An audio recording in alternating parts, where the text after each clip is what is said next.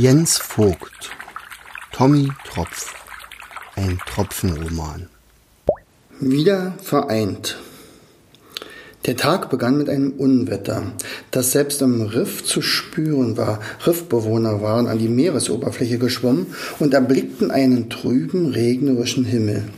Eigentlich einen Tag zum im Bett bleiben, da der Wobbegong wieder vollkommen genesen war und sich bereits auf die abendliche Runde freute, hatte er eine Idee.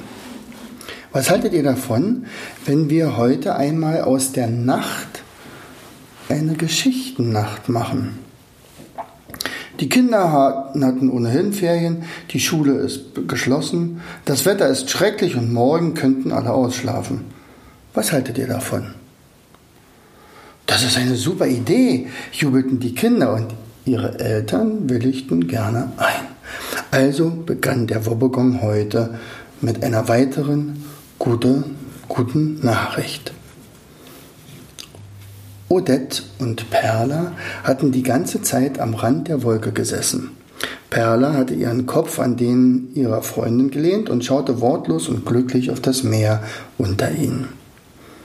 Wie unendlich groß es ist, dachte sie. Aber jetzt, da Odette wieder bei ihr war, hatte sie ihren Lebensmut wieder zurück. Sie würden gemeinsam einen Weg zu ihrem Sohn in der Tiefsee finden. In der Ferne schimmerten die Umrisse eines Gebirges. Sicherlich würde da das Land beginnen, von denen Perlas Vater Tommy immer wieder erzählt hatte. Ob er wirklich schon einmal in der Überwelt gewesen war? Sie hatte ihn immer nur in der Tiefsee erlebt.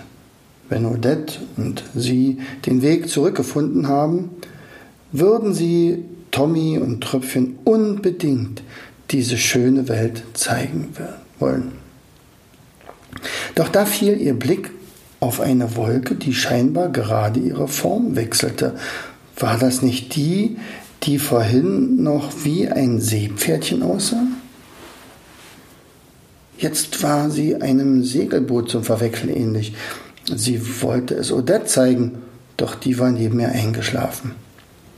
Als Perla vorsichtig ihre Freundin in ein weiches Nachtlager gebettet hatte, warf sie noch einmal einen Blick auf die untergehende Sonne am Horizont und dann noch einen auf die Segelbootwolke, die aber schon wieder eine ganz andere Form angenommen hatte. Nun sah sie aus wie ein Herz. Leise seufzte sie vor sich hin wenn das nur Tröpfchen sehen könnte. Ich möchte dir auch ein Herz schicken. Ich komme wieder, mein Kleiner. Kleine Tränchen liefen ihr die Wange herab. Doch war sie längst nicht mehr so hoffnungslos wie bei ihrer Ankunft.